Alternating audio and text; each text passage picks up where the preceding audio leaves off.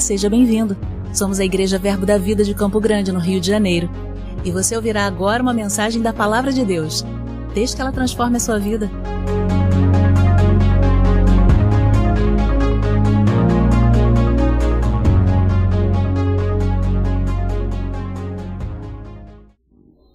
Vamos aquecer os motores aqui, amém, irmãos?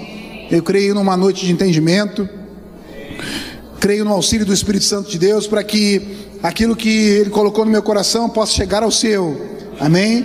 Que você possa ser abençoado essa noite com a palavra, com o entendimento dela e isso possa trazer crescimento para a nossa vida como corpo de Cristo. Abra sua Bíblia comigo em 2 Coríntios, no capítulo 8, verso 9. 2 Coríntios, capítulo 8, versículo 9. Oh, glória. Quem achou, dá um glória a Deus aí. Isso. Diz assim: Pois conheceis a graça de nosso Senhor Jesus Cristo, que sendo rico, diga, sendo rico, se fez pobre por amor de vós, para que pela sua pobreza vos tornasseis ricos. Amém, irmãos? Oh, glória. Eu já estou começando a dar glória a Deus aqui. Então percebe que a Bíblia diz que Jesus ele não era pobre, ele era rico. Mas ele se fez pobre, ou seja, ele deixou de ser rico para ser pobre. E ele fez isso por uma causa, impelido por algo que a Bíblia chama de amor, o amor dele por nós. E esse amor que o compeliu a deixar de ser rico para se fazer pobre, ele foi por uma causa, uma causa de que nós não fôssemos mais pobres e nos tornássemos ricos. Amém, irmãos? Então você percebe que houve uma troca aqui. Agora a pergunta é: por que Jesus teve que se deixar, deixar de ser rico para ser pobre? E por que, que ele teve que derramar, é, ser movido por, por amor para me tirar da pobreza. Mas que pobreza é essa? E que riqueza é essa? Porque, irmão, se a gente ler só esse versículo, pode parecer, e até nem é mentira, é, às vezes a gente até prega sobre isso, que Ele nos fez rico, e a gente toma somente a riqueza como uma prosperidade financeira. Mas esse versículo ele é muito mais abrangente do que isso. Ele é muito maior do que isso. A riqueza de Jesus e a pobreza dele, para me tirar de uma pobreza para uma riqueza, é algo muito além de dinheiro, muito além de recursos financeiros. Amém? E nós vamos falar um pouco a respeito dessa troca essa noite, do que Jesus teve que passar para que nós pudéssemos ter ou ser. Ok, gente? Aleluia. E se Jesus teve que deixar para nos alcançar por amor, é porque algo estava bagunçado. Não é verdade? Porque, sim, nós somos feitos à imagem e semelhança de Deus, e Jesus Cristo, a Bíblia diz que ele era rico. Se nós fomos feitos à imagem e semelhança dele, é sinal de que quando nós fomos feitos, nós também o éramos. Não é verdade? Então algo bagunçou a história. Então diga comigo assim, ó. Ah, Adão.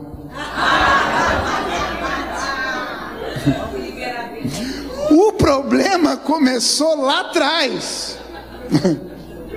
Com o que? Com algo chamado pecado. O pecado bagunçou a história, irmãos. Por quê? O pecado teve consequências. E consequências graves. Diga, consequências graves. O pecado teve consequências graves. Em Romanos, no capítulo 6, no verso 23, diz que o salário do pecado é o que? a morte.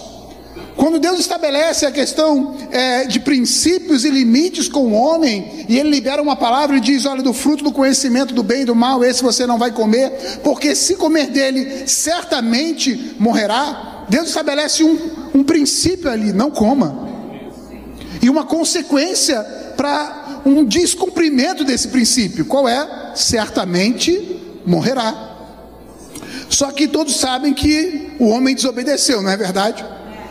E o pecado foi consumado e entrou. E a questão do pecado, ela muda o homem, e causa a consequência do pecado, ela tem dois aspectos principais, ou dois aspectos maiores que eu, que eu quero abordar hoje. A primeira é: se o salário do pecado é a morte, ou o pagamento pelo pecado é a morte, significa que quando o homem comeu do fruto, morrendo, morreu, não é isso, Jesus? Então, quando o homem comeu do fruto, ele morreu. E a morte é uma morte espiritual, irmãos, ok? Todos já sabem disso, mas vou repetir para você ficar bem gravado. Então, ele morreu espiritualmente, e consequentemente depois também entrou a morte física. Mas essa morte espiritual, ela significa separação de Deus, amém? Se você estiver entendendo, vai falando amém que eu vou andando mais rápido. ok? Então, o homem morto espiritualmente, algo aconteceu na vida desse ser humano. Houve uma transformação na vida dele. Porque antes ele era espiritual, não é? Mas uma vez morto espiritual, ele não é mais espiritual, então ele passa a ser natural. O homem deixa de ser espiritual e passa a ser natural. Ele morreu. E esse homem natural tem um grande problema. A Bíblia fala em 1 Coríntios, no capítulo 13, que o homem natural, ele não entende das coisas do Espírito. Por quê? Porque elas se discernem espiritualmente. A morte espiritual causou um déficit na vida do homem, onde ele passa a não ter mais o entendimento das coisas naturais, somente, ah, perdão, das coisas espirituais, e passa a ter uma compreensão apenas do que é natural. Então, diga comigo, transformação. Ok? O homem foi transformado, porém, diga, Deus continuou o mesmo.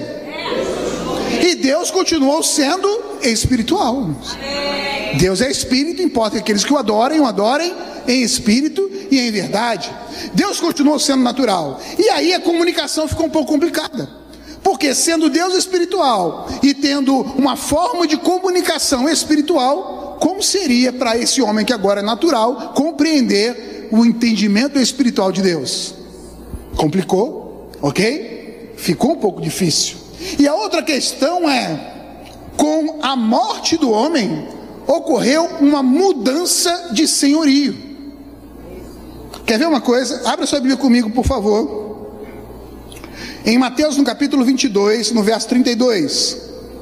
E esse texto se repete em Marcos, capítulo 12, verso 27, e Lucas, capítulo 20, verso 38. Mateus capítulo, do, capítulo 22, verso 30. Acharam? Mateus 22, 30. Pois bem, diz assim: Eu sou o Deus de Abraão, o Deus de Isaac e o Deus de Jacó. Ele não é Deus de. Alô, você está aqui, irmãos? Ele não é Deus de. Está aqui? É, então, 32, não foi isso que eu disse, não? É o diabo querendo me atrapalhar. Então, vamos lá, voltando então.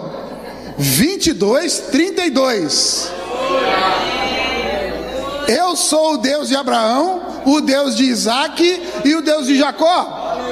Ele não é Deus de mortos, mas sim de vivos. Ei, se Deus não é Deus de mortos, é o Deus de vivo e o homem morreu, complicou, porque aí Deus não é mais o. Ah, perdão.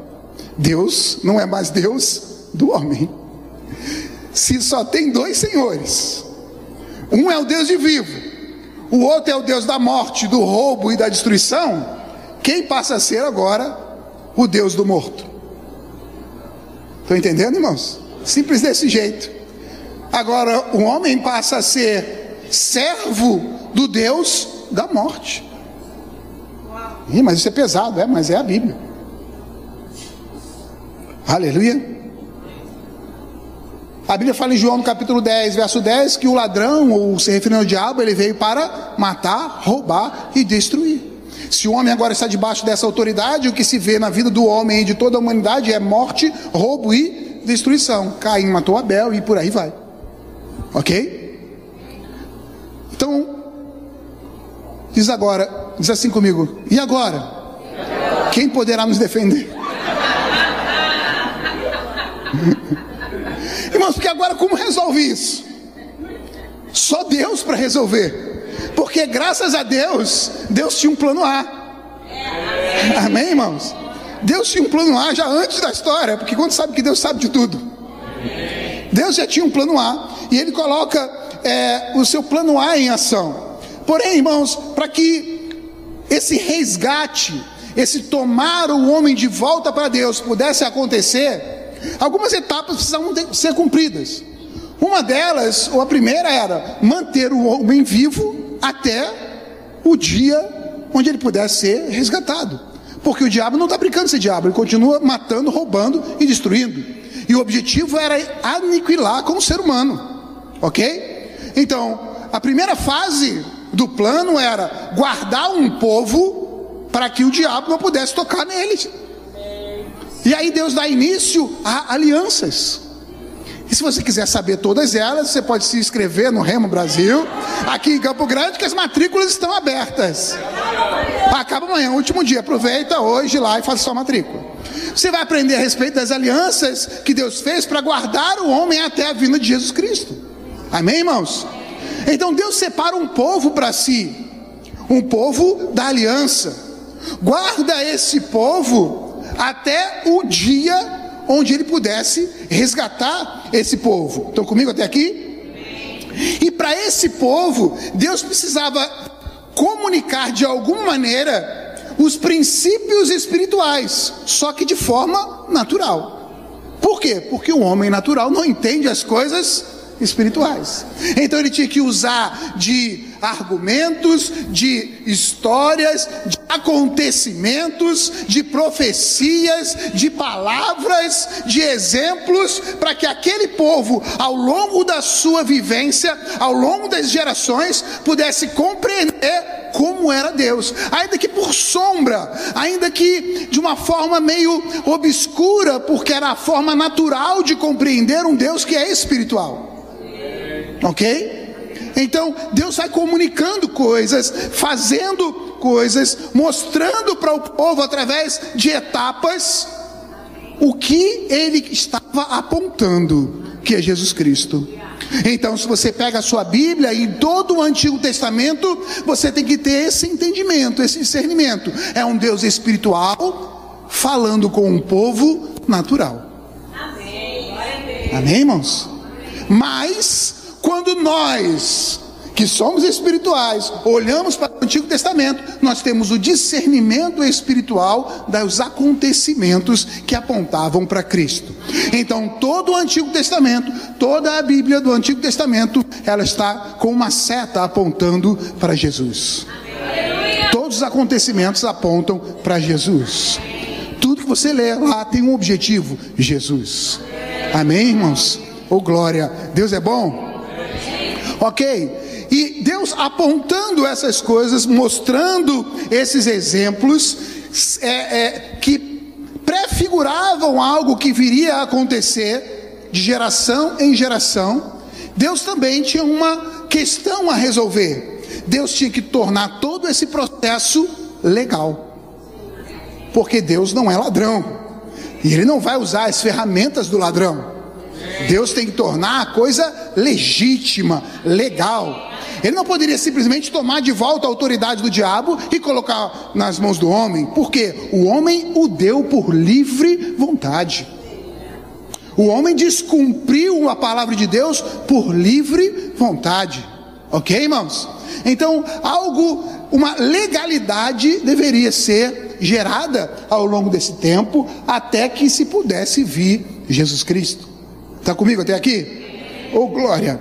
E o quarto passo seria resgatar o homem e fazer justiça. Ok? Então, primeiro, guardar a humanidade. Ok? O segundo, ensinar os princípios espirituais, ainda que de forma natural. O terceiro, gerar uma legalidade. E o quarto, resgatar o homem e fazer justiça. Alô, tudo bem? Glória a Deus. Porém, irmãos, existe um princípio da legalidade. Eu não sou advogado, que estiverem aqui, que puderem me ajudar, mas pelo que eu pude pesquisar, diz o seguinte: não há crime sem lei que o defina, e não há pena sem prévia combinação legal. É isso, gente? Ok. Trocando em miúdos, se não tem uma lei dizendo que aquilo não pode, eu não posso ser punido se eu fizer aquilo que não pode. Afinal de contas, como é que eu vou saber que não pode? Mas a partir do momento que eu tenho uma lei dizendo não matará, não roubará, não dará falso testemunho, quando eu tenho essa lei, aí eu já sei, ei, eu não posso fazer isso. Mas ainda assim eu não posso ser punido se eu fizesse, se a mesma lei não disser qual a consequência disso. Ah, se você descumprir essa lei, então você vai ser punido dessa, dessa e dessa maneira. Ok, irmãos? E aí a gente vai ler na Bíblia, lá no Pentateuco, você vai ver essas leis sendo estabelecidas por Deus, em Êxodo, em Levítico, em Números, lá em Deuteronômio. Então, Deus estabelece uma lei através de Moisés, onde ele estabelece os princípios que mostram qual o caráter de Deus. O que agrada e o que não desagrada. O que pode e o que não pode. Lembra que o homem natural não tem discernimento de quem Deus é, do que ele gosta, do que ele não gosta, do que pode e do que não pode. Então se estabelece princípios legais do que pode e não pode. Tanto princípios legais do que pode e o que não pode no, no, no relacionamento entre o homem e Deus, como princípios legais do relacionamento entre os próprios homens. Ok, gente? Aleluia.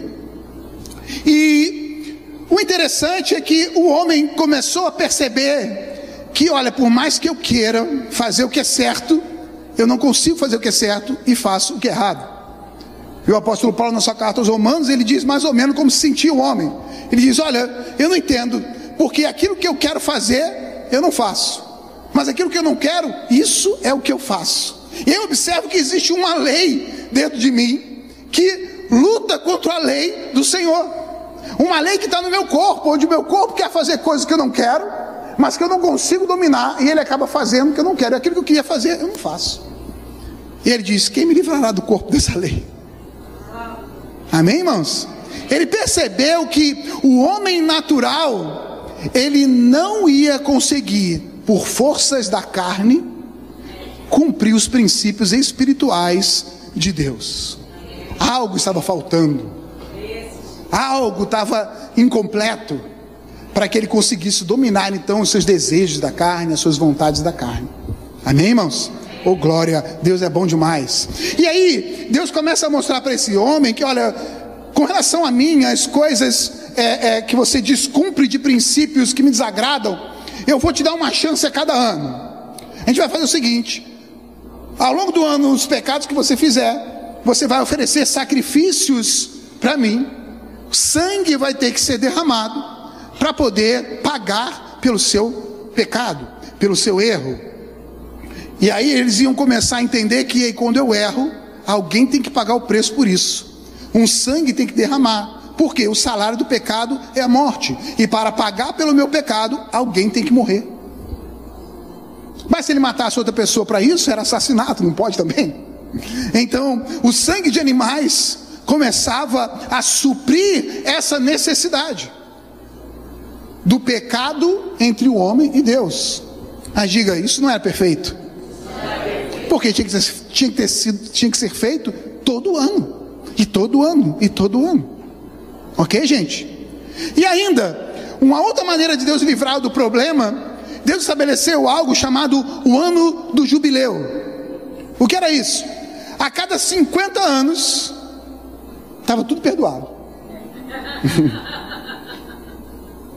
Mais ou menos assim. Vamos fazer um, um, um, exemplo aqui. Dois, por favor, dois auxiliares aqui para me, me ajudar. Porque quinta-feira, depois do trabalho, o pessoal começa a ficar com sono. Isso, vem para cá, sobe aqui. Aleluia. Mais um. Se, se seja um voluntário, porque senão eu vou voluntariar você. Ótimo. Vamos ficar um do lado do outro aqui. Perfeito. Ok. Qual é o seu nome? Bruno. O Bruno vai mudar de nome aqui como personagem, ok? Fala o nome judeu aí. Deu. Isaac. Não, Isaac fica muito pesado, gente. Com Samuel. Pronto, é Samuel. Ok? O Edelvis não é mais Edelvis, não é judeu. Ele é o Salim. é, não, ele é o Salim. Ele, ele é sírio, vem lá da área do comércio. Pessoal da minha terra lá. E Salim tinha grana. E Samuel também era rico. Ok? Estou falando de dois homens ricos aqui. Samuel também era rico. Porém, Salim chegou para Samuel e falou: Rapaz, você não quer investir o seu dinheiro em algo que vai te dar uma rentabilidade muito grande, muito rápido? Eu tenho um esquema aqui de pirâmide com bitcoins de faraó. E eu ofereço para você. É simples, você investe o seu dinheiro nisso. E você vai ficar mais rico do que você já é e vai ser rápido. E Samuel foi perguntar para o irmão dele, Isaac. E aí, o que você acha? Faço isso, não faz isso? Rapaz, isso é furado. Não entra nessa. Né? Não, Deus vai te fazer prosperar com o que você tem. Com o fruto das suas mãos, tudo você colocar a sua mão, prosperará. Né? Não entra nessas coisas, não. Mas Samuel não ouviu Isaac. E aí o que ele fez? Investiu o dinheiro todo para o Salim.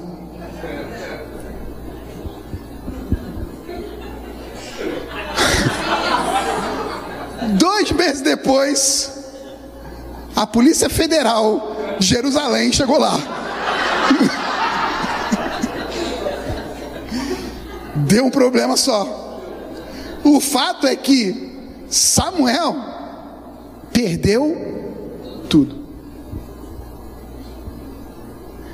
E agora ainda tem um problema, porque ele está devendo a Salim. E naquela época era comum quando as pessoas não tinham mais recursos, porque ele colocou todo o seu recurso e ainda não dava para pagar a dívida que tinha com Salim. E aí ele se dá como escravo para Salim. E além de, dele, os seus bens, a sua família, as suas terras, tudo o que ele tem passa a ser de Salim. Estão entendendo, irmãos? Mas e agora? Diga, e agora? Tem uma solução que Deus preveu na lei. Qual era? Fica tranquilo. A cada 50 anos, tudo tem que ser restaurado. Tudo que Samuel devia para Salim, Salim devolve. O problema é que o jubileu foi há cinco anos atrás. E agora Salim vai ter que esperar, eh, Samuel vai ter que esperar 45 anos. Quantos anos você tem? 38. Com mais 45. Quando chegar o jubileu, ele já nem quer mais deixar de ser escravo. Não, deixa não, agora vai me sustentar até o final. Tá com problema aqui. Ok, irmãos? Mas ainda tinha uma outra solução.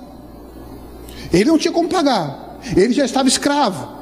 Ele não tinha nem mais recurso, nem como arrumar recurso. Pelo contrário, tudo que ele trabalhava, todo o fruto do seu cansaço, do seu empenho, toda a sua família sofria debaixo de da autoridade daquele que agora é senhor dele. O fruto do trabalho dele era consumido pelo senhor dele. Ele não tinha mais nada. E ele estava condenado a passar os próximos 49 anos assim. Estão comigo até aqui, irmãos? Ok. Porém, além do ano do jubileu, existia uma outra condição para que Samuel pudesse ser resgatado. Qual era essa condição? Vamos ver comigo aqui em Levítico, capítulo 25.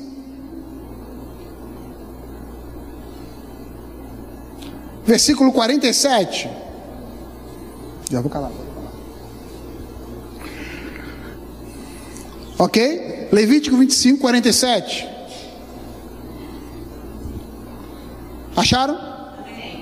Quando o estrangeiro ou peregrino que está contigo se tornar rico e teu irmão junto dele empobrecer e vender-se ao estrangeiro ou peregrino que está contigo ou alguém é, ou alguém da família do estrangeiro, depois de haver se vendido, haverá ainda resgate para ele. Diga resgate. resgate. Tem um jeito, tem um jeito de resgatar. Um de seus irmãos poderá resgatá-lo seu tio ou primo o resgatará, ou um dos seus parentes da sua família o resgatará.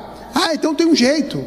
Se algum irmão, primo, tio ou parente da mesma linhagem dele se propuser a resgatá-lo, pode. Como que acontece isso? Com, é... Eu estou em qual? ou se logar meios, se resgatará a si mesmo. Com aquele que o comprou, aceitará contas deste é, desde o ano em que se vendeu a ele até o ano do jubileu o preço da sua venda será segundo o número de anos, conforme se paga a um jornaleiro ou a um trabalhador. Se ainda faltarem muitos anos, devolverá proporcionalmente a ele do dinheiro pelo qual foi comprado pelo preço do seu resgate. Ok, irmãos? Traduzindo essa história toda, a única maneira, ou espera 50 anos, ou um parente próximo, rico, o resgata da pobreza. Lembra que agora ele está pobre?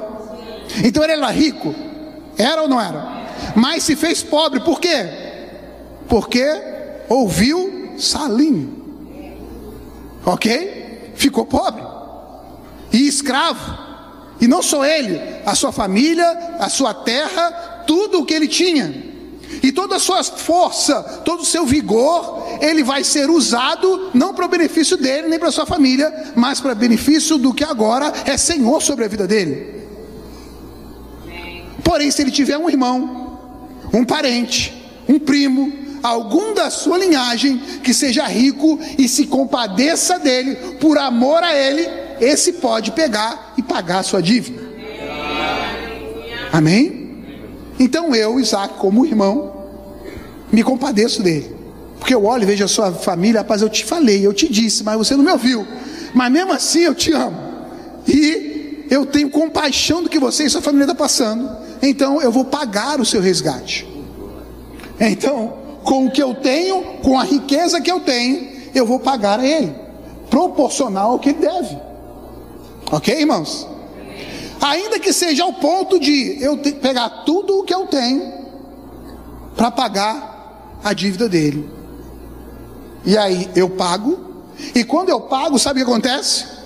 Tudo que era dele, que estava de posse do Salim, não é mais do Salim, agora é meu. Ah, é dele? Não, dele não, é meu, eu que estou pagando. Então ele tem que devolver mulher, ele tem que devolver filho, ele tem que devolver terras, ele tem que devolver bens, ele tem que devolver dinheiro, tudo para para mim.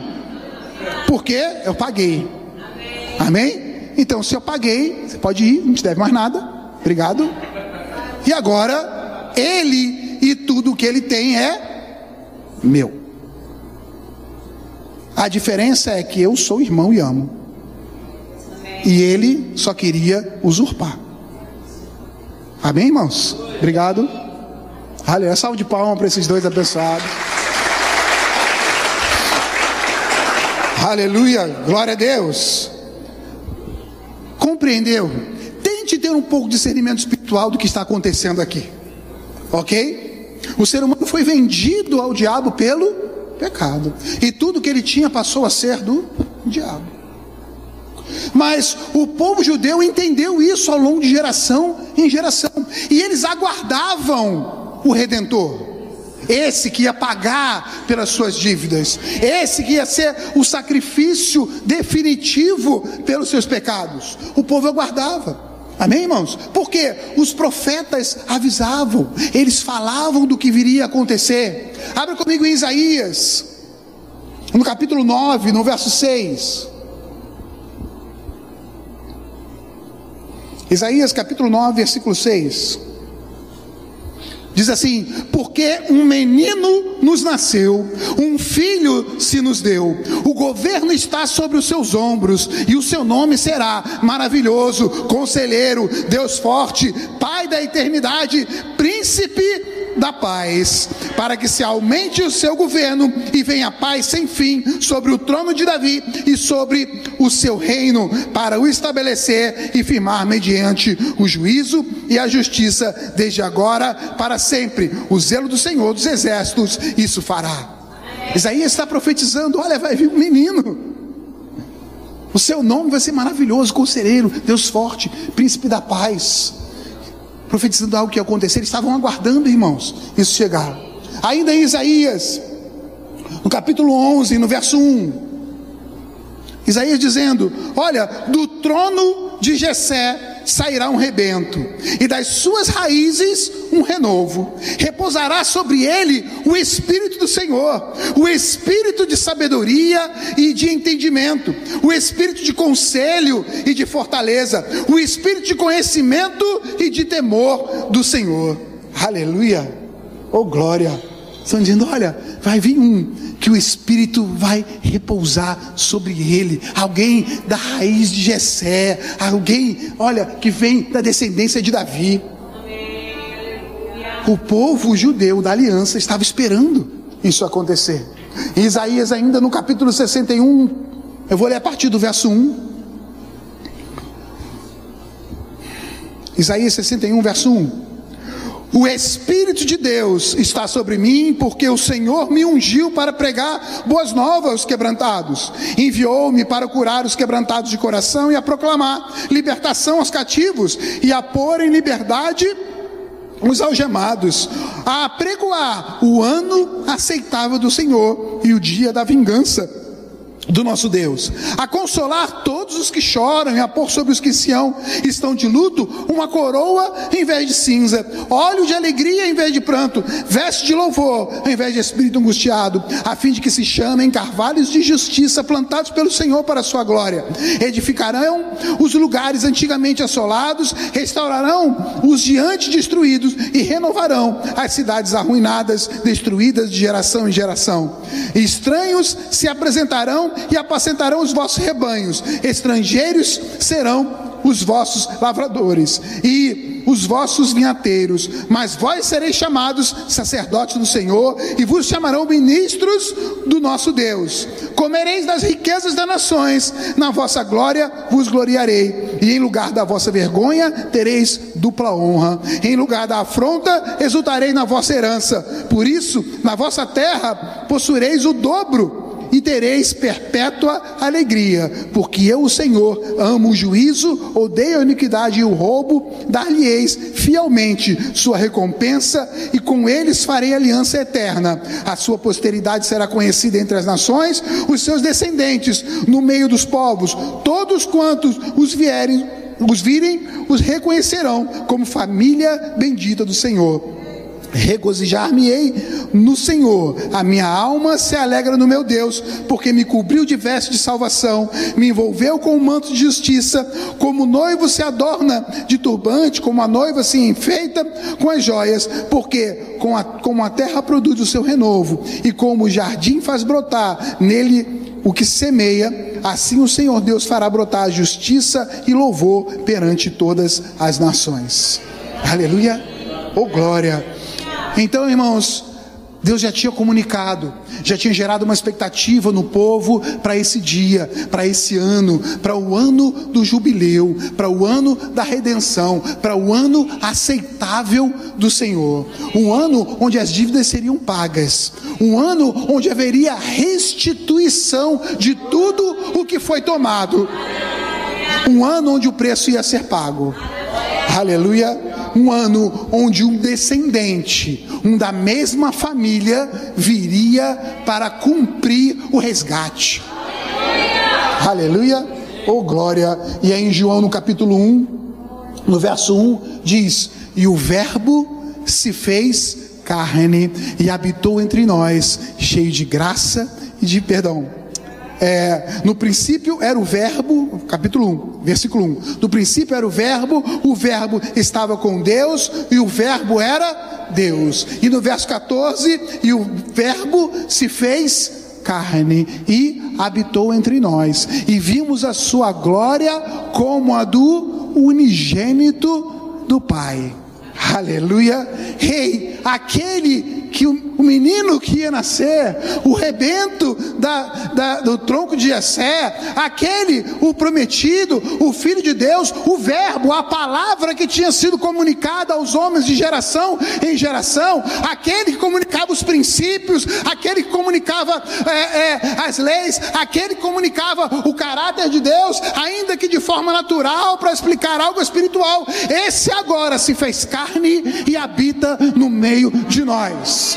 E ele vem com toda a sua glória. E ele vem para mostrar o Pai não como sombra, mas como ele realmente é. Ele vem fazer a vontade do Pai e ele vem com um objetivo: pagar o preço.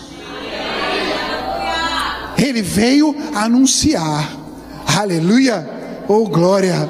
E esse Jesus, após sair do batismo no Jordão por João, o Espírito do Senhor vem sobre ele e ainda um testemunho de uma voz do céu diz: É, esse é o meu filho amado, em quem eu me comprazo.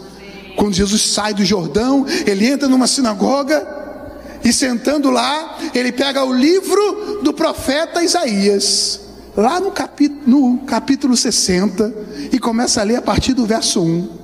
O Espírito do Senhor Deus está sobre mim, porque o Senhor me ungiu. Aleluia. Oh, glória. Ah, irmãos, eu fico imaginando se, se nós fôssemos judeus da época, deveríamos ouvir essa pronúncia e dizer: Uau, o que é isso? O que é isso? O que está acontecendo? É, será que é hoje o dia? Será que chegou? Será que chegou as promessas? Será que eu estou diante daquele que a Bíblia diz, aquele que o Senhor anunciou, aquele que nós aguardávamos? Aleluia. E ele estava aí, diante da sua família, diante dos seus, e começa a ler: O Espírito do Senhor está sobre mim, pelo que me ungiu para evangelizar os pobres. Aleluia! Os pobres. Que pobres, irmãos? Todos. Todos os que foram vendidos para o diabo para pagar o preço do pecado. Quem era pobre? Todos eram. Quem era pobre? Todos eram porque todos estavam escravos do pecado. Todos, sem exceção. Aleluia. Olha, está sobre mim, porque ele me ungiu para evangelizar, para dar boa notícia aos pobres. Enviou-me para proclamar libertação aos cativos. Ei, restauração de vista aos cegos, aqueles que eram naturais, não tinham visão espiritual, entendimento espiritual das coisas, vai ser restaurada a visão para você. Restauração de vista aos cegos, para pôr em liberdade aqueles que estão sendo oprimidos e apregoar o ano aceitável do Senhor. Chegou o jubileu, chegou, é agora. E ele fecha o livro e diz: Olha pessoal, eu sou esse aqui. Hoje se cumpre essa profecia. Eu sou esse. Aleluia. Aleluia. E ao invés de todos reagirem como vocês reagiram, com alegria, com júbilo e, e declararem um ano de festa e todos saírem das suas casas, os seus não receberam. Mas todos quanto receberam, todos quanto receberam, deu-lhes o poder de serem feitos filhos. O resgatador só podia resgatar parente. Nós estávamos fora. Nós não éramos da família. Nós estávamos fora. Aleluia. Eu não era primo. Eu não era irmão. Eu não tinha um tio lá. Eu não era nem da família. Mas aqueles que o receberam, aqueles que creram no seu nome. Deus te deu o poder de ser feito filho. Para quê? Para você ser irmão, para você ser o mais próximo da família, para que o resgate pudesse ser pago pela sua vida, pela minha vida. Oh, aleluia! Oh, glória! Aleluia! Oh, nós amamos Jesus! Redentora, eu amo o que Cristo fez por mim. Oh, glória! Eu não era, eu não merecia, eu nem legalmente tinha condição. Mas Ele me alcançou pela graça. Ele me alcançou pela graça, Ele te alcançou pela graça, Ele abriu os braços pela graça. Aleluia. Oh, aleluia. Oh, glória. Aleluia. Só irmãos que o nosso preço não se pagava com bolso. Nosso preço não tinha dinheiro para pagar, porque a nossa dívida não era natural. A nossa dívida era espiritual. E ela seria só poderia ser paga com sangue, com outra vida, mas não qualquer vida, uma vida que não tivesse pecado, uma vida que não fosse escrava do pecado. Porém todos pecaram e foram destituídos da glória de Deus. Então Deus como se olhasse para a terra e dissesse: quem poderá pagar o preço? Não tem. Mas ele, que era rico, ele se fez pobre por amor de nós, para que pela sua pobreza nós saíssemos da nossa pobreza e entrássemos na riqueza dele. Aleluia.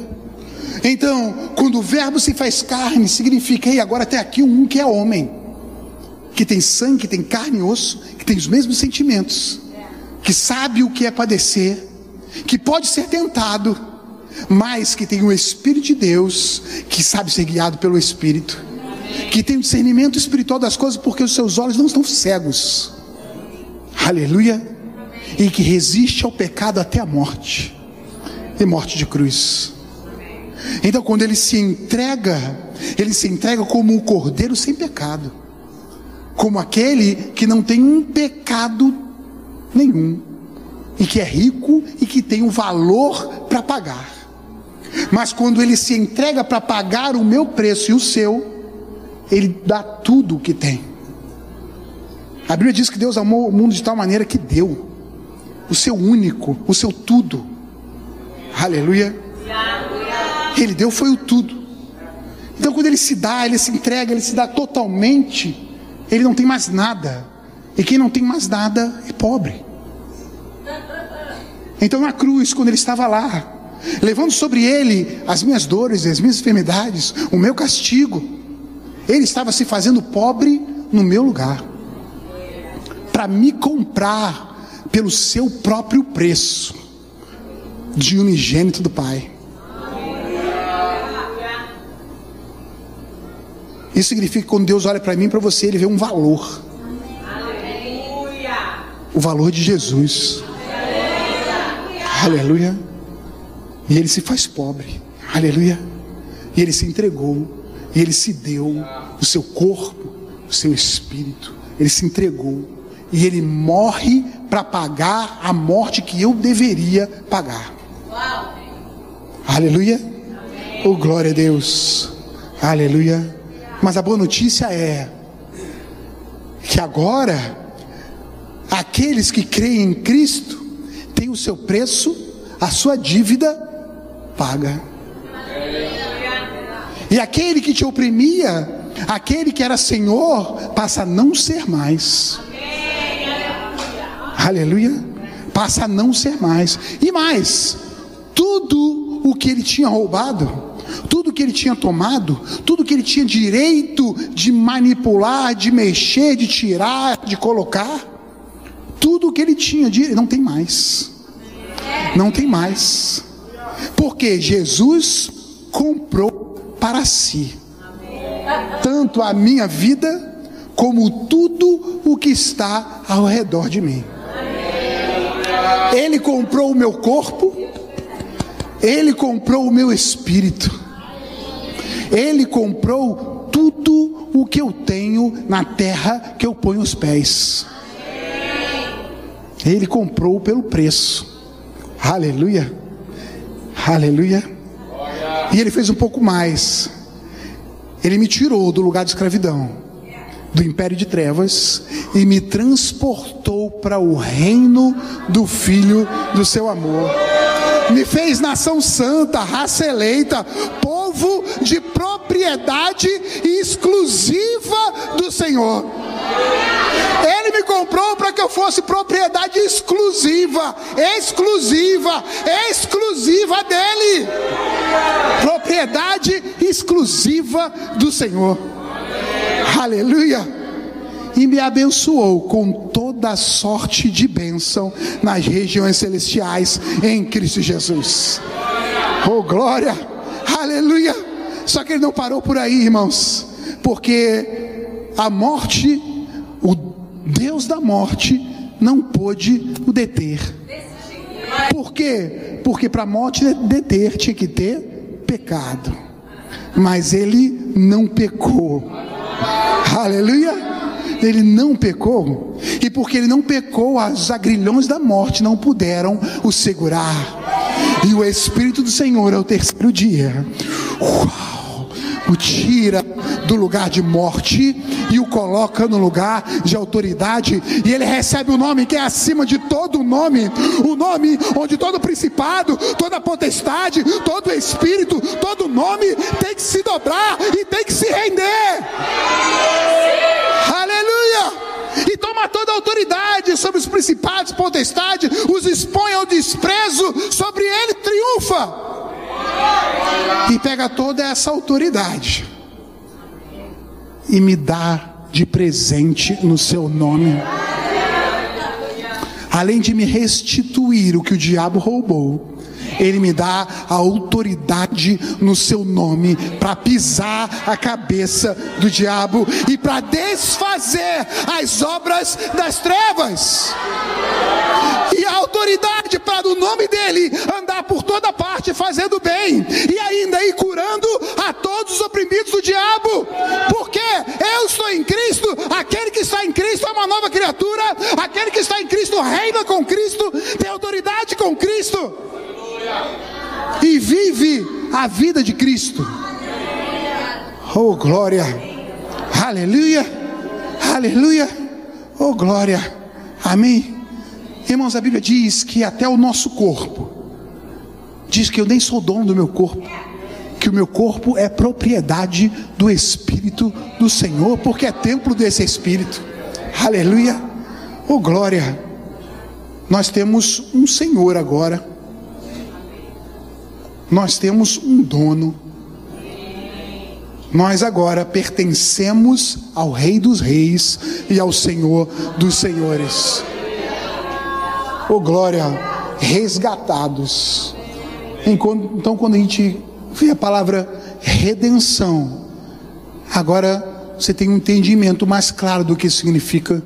Significa que o seu irmão mais velho, ele pagou o preço por você. Ele pagou o seu preço. Aleluia. Oh glória. Aleluia. Aleluia. Irmãos, preste atenção numa coisa, eu vou estar finalizando com isso. Jesus deixou bem claro: olha, o diabo veio para matar, roubar e destruir. Mas eu vim para que você tenha vida e vida em abundância.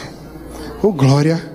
Nós temos agora, pelo preço que Cristo pagou e pelo lugar onde Ele nos colocou, a destra de Deus, nele, nós temos agora direito legal de usufruir da herança de Jesus Cristo. Isso inclui que todas as bênçãos que a palavra de Deus diz nos pertencem.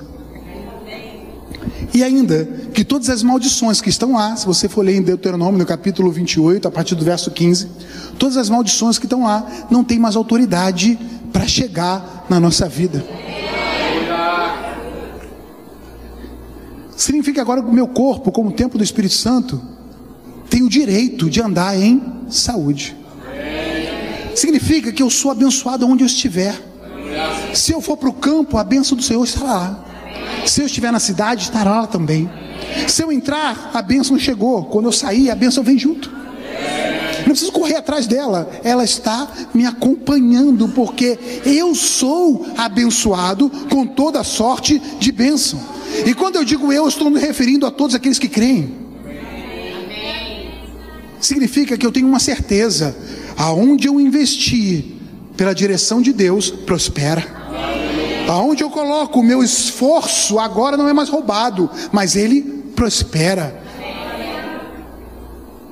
Aonde eu estou, a bênção e a graça do Senhor está. E essa é a vontade de Deus para todos que quiserem. Aleluia. Amém, queridos. Oh, glória. Foi pago um preço alto pela sua vida. Foi pago um preço alto por ela. Oh, glória. Pode ficar de pé. Oh, glória a Deus. Aleluia. Aleluia. Aleluia. Oh glória. Aleluia. O apóstolo Paulo, quando ele escreve aos Coríntios, ele diz: Olha, sabe uma coisa? O homem espiritual, ele discerne todas as coisas. Ele tem um entendimento das coisas espirituais como elas são. Mas para ser um homem espiritual, uma mulher espiritual, precisa acontecer algo da nossa vida, nós precisamos nascer de novo. Nascer de novo como? Crendo na obra redentora de Jesus Cristo.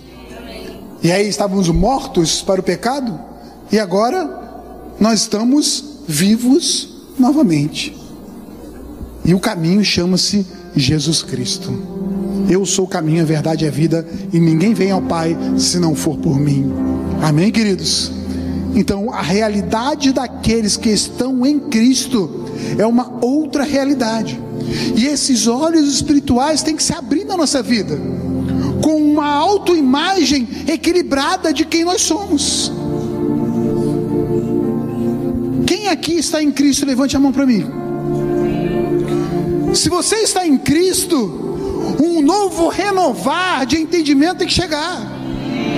E saber quem eu sou, o que eu tenho, o que eu posso. A visão de que éramos escravos, de que o que eu fazia não funcionava, de onde eu investia não dava certo, de que eu não consigo, que eu não posso, que eu estou doente, que eu tenho dor aqui, que eu tenho dor ali, que eu sou vulnerável, as mudanças de temperatura, mudanças de estação, mudança de política, mudança econômica. Essa vulnerabilidade já passou.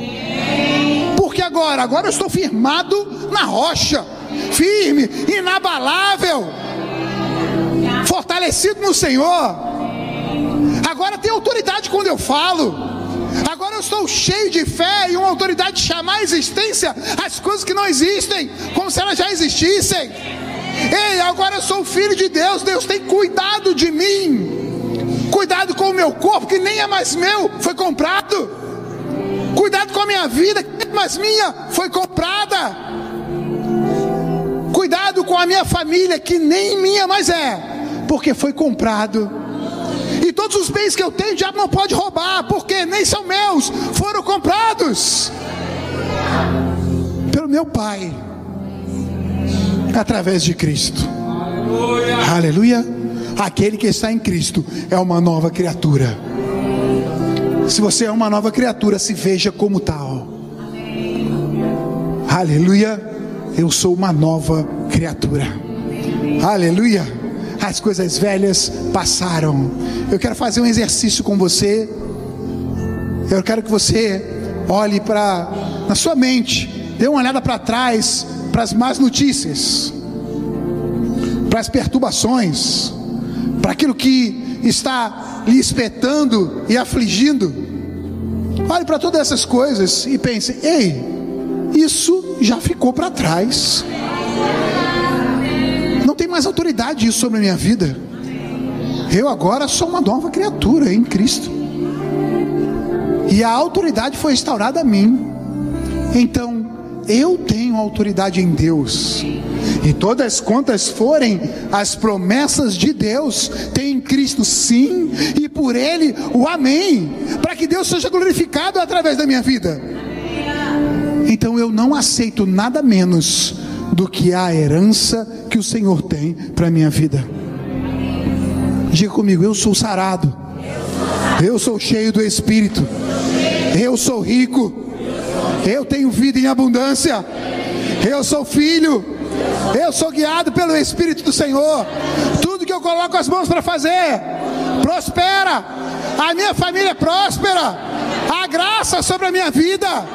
Eu sou a nação santa, o povo sacerdócio real, o povo de propriedade exclusiva do Senhor. Eu sou o mais feliz que pode existir. Aleluia.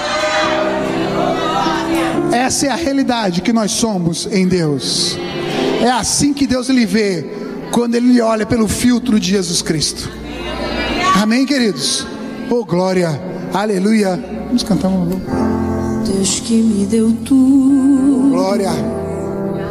Eu dou meu coração. Aleluia.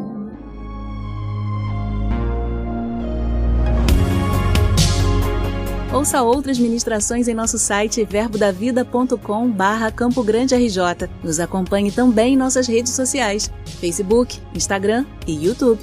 Seja abençoado na prática dessa palavra.